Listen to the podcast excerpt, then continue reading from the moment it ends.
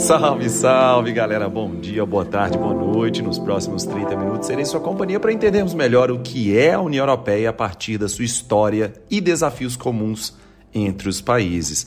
E também, evidentemente, se ela é de comer ou de passar um cabelo. Meu nome é Vitor Augusto, sou professor de geografia, guia turístico, colunista de rádio, podcaster, escritor, divulgador de ciência na internet.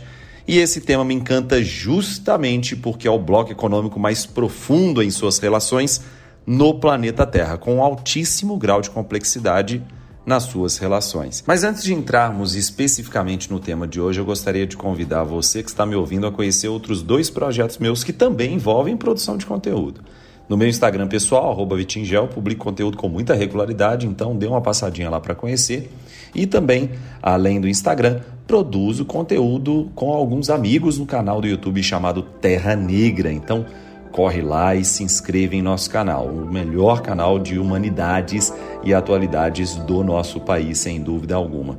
E agora, sem mais delongas, simbora para o conteúdo.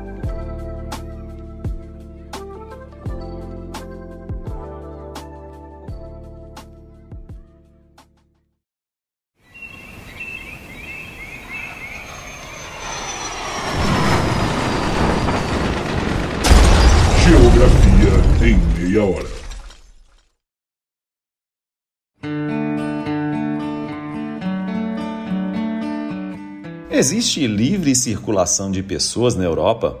O euro flopou? O Brexit é o início do fim desse bloco? Pois é, essas e muitas outras perguntas a gente vai responder agora. Recentemente, na abertura do Fórum da Paz, o presidente francês afirmou que uh, o sistema político global está à beira de uma crise sem precedentes e defendeu também uma cooperação mais equilibrada entre as nações para buscar a solução dos problemas atuais.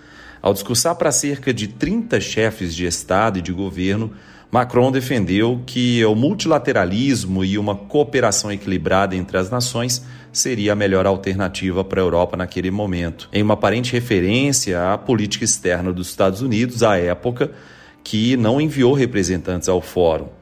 O presidente francês disse, inclusive, que a, a, tentação do unilateralismo é muito arriscada. Eu vou abrir aspas para ele só para a gente fazer essa introdução de forma bem bacana aqui. Olha só que interessante.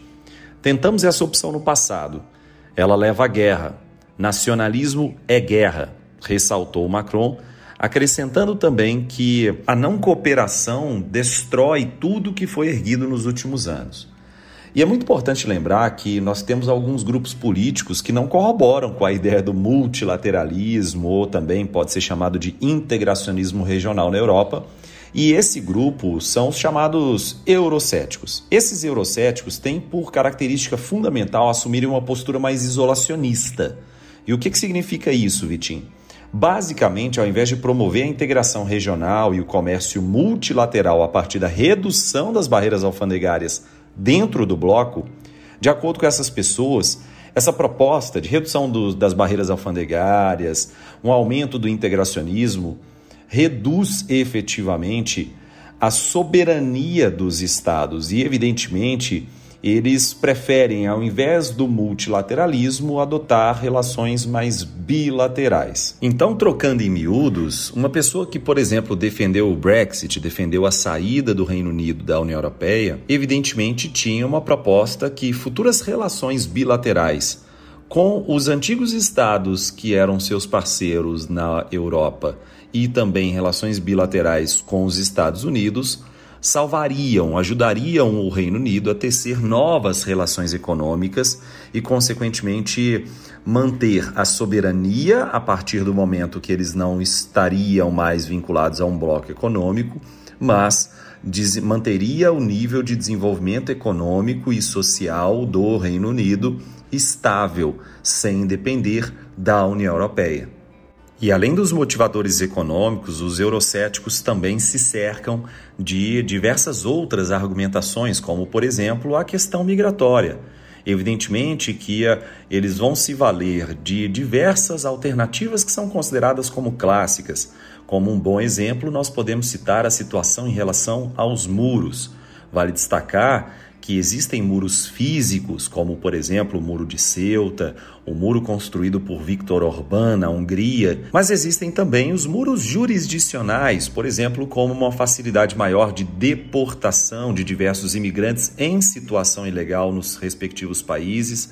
Outro ponto-chave também seria a recepção desses imigrantes e a oferta de visto permanente para moradia e trabalho desses cidadãos de outros países dentro dos países em questão, com destaque para o Reino Unido, e é evidente que a, essa questão acaba revelando para a gente algo que Samuel Huntington descreve como o choque de civilizações. Inclusive, já tive a oportunidade de, às margens do mar Mediterrâneo, produzi um conteúdo pelo canal Terra Negra justamente sobre a obra de Samuel Huntington e esse choque de civilizações. Vale muito a pena vocês darem uma olhadinha lá no canal do YouTube. É interessante a gente pensar que esses discursos são ascendentes em território europeu principalmente em função das caravanas terrestres e marítimas que alcançam esse território. Sejam as caravanas terrestres oriundas do Oriente Médio e continente asiático, sejam as caravanas marítimas tentando atravessar o Mar Egeu, como por exemplo os refugiados oriundos da Guerra Civil Síria, ou também tentando atravessar o Mar Mediterrâneo, como os refugiados de diversos conflitos em território africano. E por isso, a partir da chegada desse conjunto de imigrantes, que tem como característica fundamental serem muçulmanos, e isso vai exacerbar, portanto, os princípios do conservadorismo e do nacionalismo, considerando que a gente pode inclusive chegar ao ponto de trabalharmos com os conceitos de ultranacionalistas e também de extrema direita se desenvolvendo fortemente em diversos desses países. A gente não pode esquecer, em hipótese alguma, que essa demonstração de xenofobia em relação aos povos muçulmanos se desdobra para uma ramificação chamada islamofobia, que é super característica dos movimentos neonazistas crescentes com bandeira nacionalista de diversos países, por exemplo, como a França, como a Polônia e, pasmem, como a Alemanha. Um outro destaque que é fundamental ser feito nesse momento é que nós, infelizmente, demos margem para o surgimento de novos atentados terroristas de bases cristãs em território europeu. Não podemos nos esquecer que a deputada Joe Cox do Reino Unido foi assassinada por um integrante de um movimento neonazista, justamente por ela defender a abertura das fronteiras e uma maior recepção do Reino Unido em relação aos fluxos migratórios de imigrantes. Um outro destaque é o atentado terrorista cristão promovido pelo Anders Behring Breivik na Noruega. E isso revela que o choque de civilizações apenas está sendo catapultado nesses momentos mais recentes, mas definitivamente ainda vão ganhar bastante espaço na mídia internacional, uma vez que diversos desses responsáveis pelos atentados recentes não se eximiram da culpa e, pelo contrário, foram enfáticos ao dizer que desejam que a Europa se mantenha cristã e branca, consequentemente, não havendo espaço para crescimento de populações muçulmanas nessas áreas. A base demográfica que eles colocam, que eles elencam, é que, dado o ritmo de crescimento das famílias muçulmanas em território europeu e o ritmo de crescimento das famílias cristãs na Europa, em 2050, o continente europeu se transformará em um continente demograficamente majoritariamente muçulmano e, consequentemente, essa determinação demográfica do imperativo demográfico em que você terá a maior população muçulmana vai fazer com que diversas normas, legislações sejam alteradas em favor das comunidades muçulmanas. E agora, para a gente voltar a trabalhar sobre o multilateralismo europeu e como de fato nós tivemos a centelha que vai desenvolver o que nós chamamos atualmente de União Europeia, eu preciso voltar para o eterno embrião da União Europeia, chamado Benelux. E como eu disse, o Benelux é sempre tratado como se fosse a grande centelha da União Europeia. Foi um acordo assinado no dia 5 de setembro de 1944, mas só entra em vigor no dia 1 de janeiro de 1948. Eu fiz questão nesse roteiro do podcast de hoje de esmiuçar bastante essas datas, uma vez que existe uma confusão muito grande sobre os acordos e quando eles foram assinados, quando eles entraram em vigor, quando ocorreu um encontro para ser discutido, porque isso é comum, isso é normal. Os países e as partes, os, os primeiros ministros, os presidentes se encontram em uma determinada data, logo depois eles assinam o acordo em uma outra data e esse acordo prevê a vigência inicial desse acordo em uma terceira data. É por isso que, por vezes, vocês podem sentir confusão em relação a essa questão temporal de quando os acordos realmente foram assinados. E o fato é: o Benelux organizou três países: Bélgica, Holanda, atualmente chamado de Países Baixos, e Luxemburgo ao entorno de uma união aduaneira. E a, vigência dessa união aduaneira ocorreria a partir do dia 1 de janeiro de 1948. E foi justamente nesse contexto que o Robert Schuman, ministro dos Negócios Estrangeiros da França, em 9 de maio de 1950, criou o Plano Schuman que foi desenhado com a ajuda do conselheiro político francês Jean Monnet e instituiu as bases para o famosíssimo SECA, Comunidade Europeia do Carvão e do Aço. Nas palavras de Robert Schuman, não seria possível construir a Europa de uma assentada e tampouco segundo um único plano. A Europa tem que ser construída através de realizações concretas que, antes de mais, contribuirão para criar uma solidariedade de fato.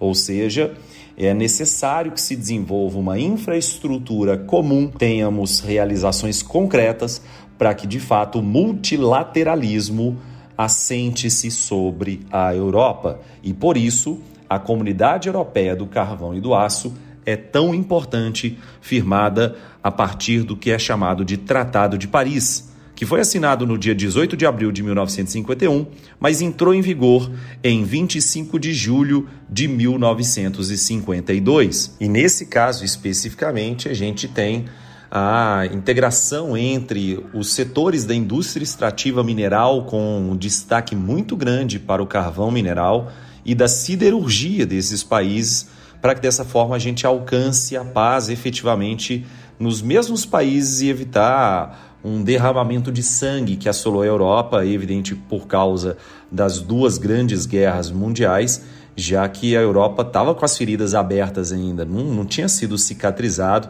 Vale lembrar que nós tivemos a Primeira e a Segunda Guerra Mundial e o entre guerras como sendo um momento muito pesado. E é aí que você me pergunta, Vitinho, afinal de contas, quem faz parte do SECA ou da SECA, da Comunidade Europeia do Carvão e do Aço? Lembra dos países da Benelux? Bélgica, Países Baixos e Luxemburgo? Pois bem, agora nós adicionamos França, Itália e Alemanha, com destaque muito grande que você imagina se eu falei que existem feridas abertas, imagina o que é uma proposta de integracionismo Logo depois da Segunda Guerra Mundial, eu estou falando do ano de 1951 e 1952, com uma associação entre Benelux, mais Alemanha, França e Itália, e se coloque na figura de um alemão ou de um italiano. A França passou o cerol na linha Maginot, na linha Alpina, e isso tudo acaba gerando, evidentemente, algumas escaramuças históricas. Mas a gente tem que entender que como o Robert Schuman tinha traçado o plano e efetivamente isso passou a ser uma prioridade, a gente não pode esquecer que a única forma de um dia manter a integridade europeia para que evitássemos uma terceira possível guerra mundial em solo europeu seria a partir dessas ações imediatas e da boa vontade mútua para que a gente tivesse realizações concretas na busca de uma integração econômica, criando uma interdependência econômica, social e financeira, e só a partir dali, só a partir dessa proposta de uma solidariedade posta à Europa, a Europa não sofreria mais o que sofreu com as duas grandes guerras. E é aqui, nesse contexto, que foi criada a Europa dos Seis, e por Europa dos Seis, por favor, não confundam com o meu mineirês. A Europa dos seis é diferente de Europa dos seis. Europa dos seis de Mineiro é a sua Europa, né? E a Europa dos seis países é justamente o que se desenvolveu a partir da formulação do SECA e da vigência da Comunidade Europeia do Carvão e do Aço. Um outro destaque que é muito importante para a gente fazer é o Tratado de Roma, a Comunidade Econômica Europeia e a Euratom, assinado no dia 25 de março de 1957, entrando em vigor no dia 1 de janeiro de 1958. Como eu disse, estabelece a criação da Comunidade Econômica Europeia. A primeira grande comunidade que se estende, evidentemente, além do carvão, para isenções de barreiras alfandegárias. E aí a gente pode pensar que é o início de uma integração cada vez mais profunda. A cada passo, a cada tratado, a Europa aprofunda mais as suas relações. Por enquanto, a partir do Tratado de Roma de 57 e em vigência a partir de 58, nós podemos pensar que nós ganhamos etapas, nós pulamos etapas como isenções de barreiras alfandegárias, então a gente está falando sim da, do desenvolvimento de zonas de livre comércio. A gente também trabalha com a questão estrutural, porque criou a Euratom, a Comunidade Europeia da Energia Atômica. Eu não estou falando isso à toa pensando no objetivo comum de desenvolver novas tecnologias no setor nuclear, voltando à produção de eletricidade. Imagina a França, que é um país extremamente dependente da produção de energia elétrica hoje, a partir da produção das termonucleares. Então, nesse caso, a Euratom é, não é uma empresa qualquer, é uma organização supranacional que tem forte relevância e, evidentemente, busca fins pacíficos do uso das tecnologias nucleares por parte desses países. Aqui eu preciso fazer uma ressalva e não podemos esquecer: a Europa tem duas potências nucleares. Em termos bélicos, artefatos militares bélicos, como por exemplo a França e o Reino Unido. Não à toa são dois membros do Conselho de Segurança Permanente da ONU. E para a gente amarrar tudo isso, obviamente a gente precisa chegar na Europa atual, que tem muito mais membros do que esses seis que eu acabei de dizer. A partir de quando essas adesões aconteceram? Bom, o que a gente chama de Europa dos seis virou Europa dos nove a partir do dia 1 de janeiro de 1973, com a adesão do Reino Unido, da Irlanda e da Dinamarca. Um ponto importante é que a adesão do Reino Unido não foi aleatória. O Reino Unido, desde sempre, foi um país muito reticente ao adentrar nesse futuro bloco econômico chamado União Europeia. A Dinamarca e a Irlanda passaram um plebiscito para sua população em maio e outubro de 1972, mas o caso do Reino Unido é mais curioso, porque dois anos depois de se aderir, se adentrar à Comunidade Econômica Europeia, nós temos um plebiscito passando pelo Reino Unido em 1975, perguntando à população se eles deveriam permanecer ou não no futuro bloco e, na, naquele momento, na Comunidade Econômica Europeia. E isso é interessante para a gente perceber que existe uma falta de sentimento de pertencimento do britânico em relação a União Europeia e a Europa como um todo, e dentre outros fatores, pelo próprio fato deles serem insulares e, consequentemente, não se sentirem europeus. E isso pode também ser colocado, já que foi o primeiro grande plebiscito do Reino Unido da história, um plebiscito que questiona uma participação em uma unidade multilateral. Isso pode ser elencado definitivamente como um histórico do que futuramente a gente vai chamar de Brexit. Só para você ter noção sobre esse primeiro plebiscito da história do Reino Unido em 1975, nós tivemos uma vantagem significativamente alta a favor da permanência na Comunidade Econômica Europeia, que foi de 67% diferentemente dos dias atuais, em que o Brexit passou por uma margem extremamente curta. Mas, dando continuidade à adesão de outros países ao que futuramente virá a ser a União Europeia, nós temos no dia 1 de janeiro de 1981 a adesão da Grécia. Além disso, no dia 1 de janeiro de 1986, a adesão dos ibéricos, Portugal e Espanha. E também no dia 1 de janeiro de 1995, a adesão de Áustria, Finlândia e Suécia. Só que é interessante a gente dar uma pausa aqui, porque eu falei o ano de 1995. Aí sim eu vou parar de usar o tempo verbal futuro, como eu muito fiz aqui nesse episódio de hoje, o que futuramente viria a ser a União Europeia, e vou passar a utilizar outra linguagem. Nós vamos falar de União Europeia consolidada. Afinal de contas, nós tivemos o Tratado de Maastricht em 1993. Essa cidade, uma cidade atualmente nos Países Baixos, é a cidade de Maastricht, fica na fronteira com a Bélgica e muito próxima a Luxemburgo. Consequentemente, simbolicamente, foi bonito termos a assinatura do Tratado de Maastricht como a assinatura da Carta de Fundação da União Europeia.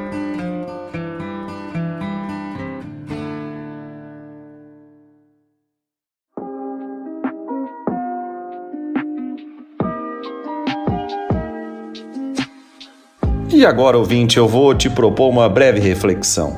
Você já parou para pensar que os modelos educacionais e a própria infraestrutura da escola são do século XIX? Só que os professores são formados no século XX e o aluno é do século XXI. É justamente em cima desse descompasso que um canal no YouTube produz o seu conteúdo. Esse canal chama Terra Negra e tem o objetivo de produzir aulas em loco e eu tenho um prazer muito grande de produzir conteúdo com os meus amigos e ultra competentes professores que fazem parte desse coletivo de humanidades em geral. Já produzimos aulas sobre vulcões em cima dos vulcões ativos no Chile, produzimos aulas sobre guerra civil da Síria na fronteira com a Síria nas colinas de Golã, sobre a Palestina na faixa de Gaza. E portanto, eu acho que vale a pena você se inscrever no canal e principalmente conhecer o nosso conteúdo que eu tenho certeza que você vai adorar.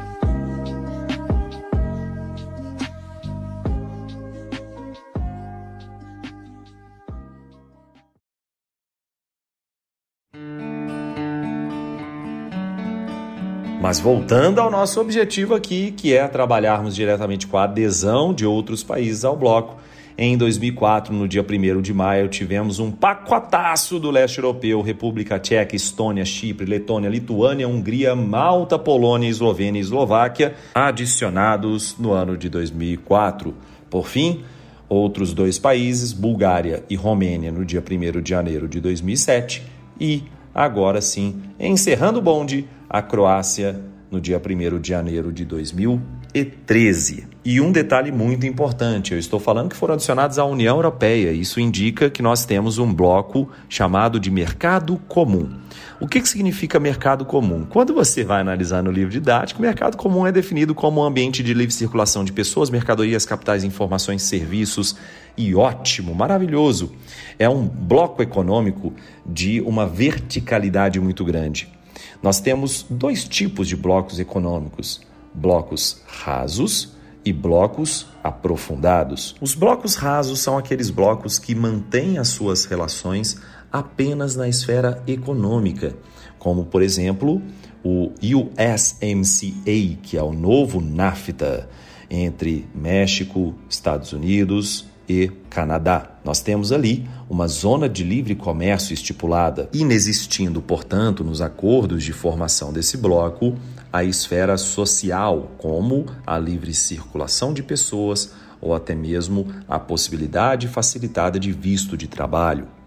Entretanto, nós temos um outro bloco que é importante a gente chamar a atenção: o Mercosul, uma união aduaneira incompleta na atualidade. Nesse caso, nós temos a União Aduaneira também se restringindo à esfera econômica, não atingindo a esfera social. Vitim, mas não é assim que funciona. Eu já fui na Argentina, eu já fui no Paraguai, eu já fui também no Uruguai e só entrei com a minha carteira de identidade. Isso significa, Vitim, que existe livre circulação entre os países do Mercosul. Não existe.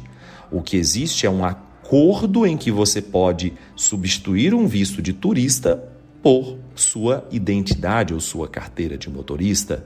Mas, em hipótese alguma, você pode sair do Brasil, de mala e cuia, mudar para Buenos Aires ou Montevideo e conseguir um emprego com carteira assinada de forma facilitada, criar um financiamento no banco, comprar um imóvel. As coisas não funcionam dessa forma.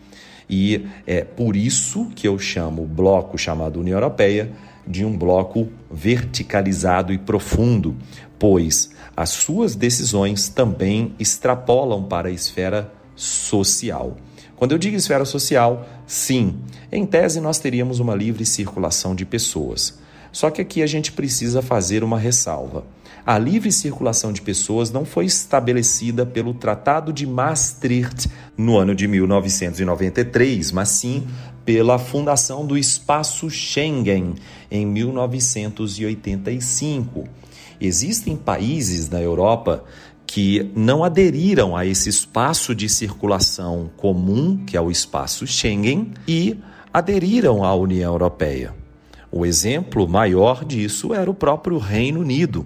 Reino Unido não era um país signatário dos acordos de livre circulação da União Europeia, mas era um país signatário da União Europeia. E existem países também que fazem o contrário. Não são países signatários da União Europeia, mas são signatários do espaço de livre circulação, que é o espaço Schengen. A exemplo da Suíça, a Suíça não é um membro da União Europeia, porém permite a livre circulação de pessoas que, evidentemente, está chancelada pelo chamado Espaço Schengen do ano de 1985. Bom, e agora para encerrarmos, já que eu me delonguei bastante, fica uma promessa para vocês. É muito importante que eu faça essa promessa agora para eu não esquecer eu vou fazer um episódio especial só sobre o Brexit e seus desdobramentos.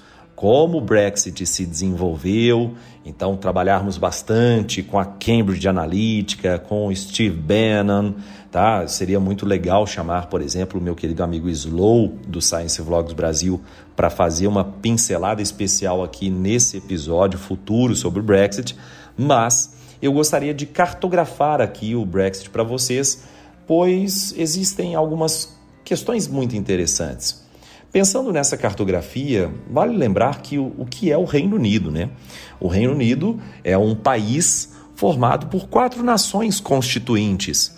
Nesse país nós temos a nação inglesa, a nação galesa, a nação escocesa e a nação da Irlanda do Norte. Porém, todos estão estruturados sobre o mesmo guarda-chuva, que é o Reino Unido. Não se esqueçam que existe uma ilha vizinha à ilha da Grã-Bretanha, lembrando, ilha da Grã-Bretanha, Gales, Inglaterra e Escócia, que é a ilha da Irlanda. Na ilha da Irlanda eu tenho a República da Irlanda, que se emancipou, promoveu a sua secessão no início do século XX, e a Irlanda do Norte, que faz parte do Reino Unido. E nesse caso, nós temos a toda a ilha britânica mais a Irlanda do Norte, ou seja, todos os habitantes do Reino Unido, votando para sair ou para permanecer na União Europeia. Esse plebiscito ocorreu no ano de 2016, em que nós separamos a sociedade do Reino Unido entre dois votos: os Brexiteers que são aqueles favoráveis à saída do Reino Unido da União Europeia, com destaque para a população do interior do país, com destaque para a população idosa, para a população inglesa e galesa. E nós temos também os Remainers, são aqueles que desejam a permanência ou desejavam a permanência do Reino Unido na União Europeia. E aí se destacam, evidentemente, os irlandeses e escoceses, a população jovem e a população que mora nas respectivas capitais. O fato é que o plebiscito foi muito acirrado. Os Brexiteers ganharam por 51,89% dos votos, enquanto os Remainers perderam o seu intento com 48,11% dos votos.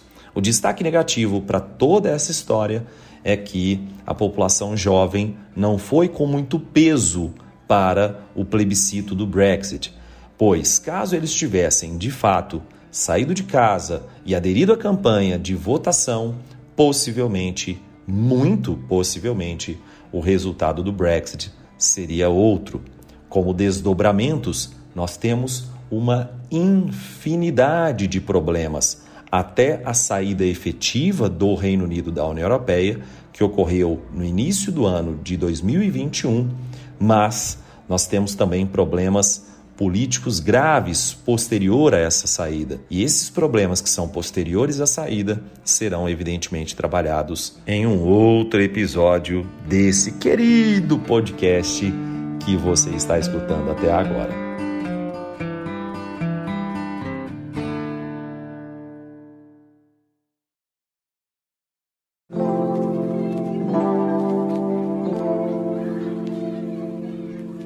Para aproveitar que você está escutando até agora, muitíssimo obrigado porque você chegou até o final do episódio de hoje.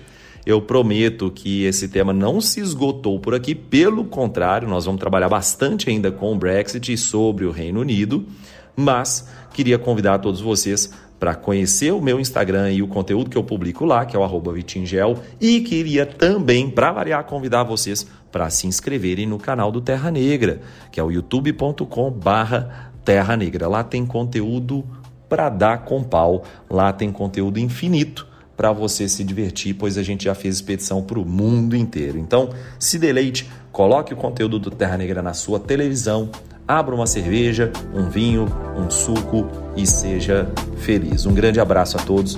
O meu muito obrigado por vocês terem chegado até aqui e até a próxima. Tchau, tchau.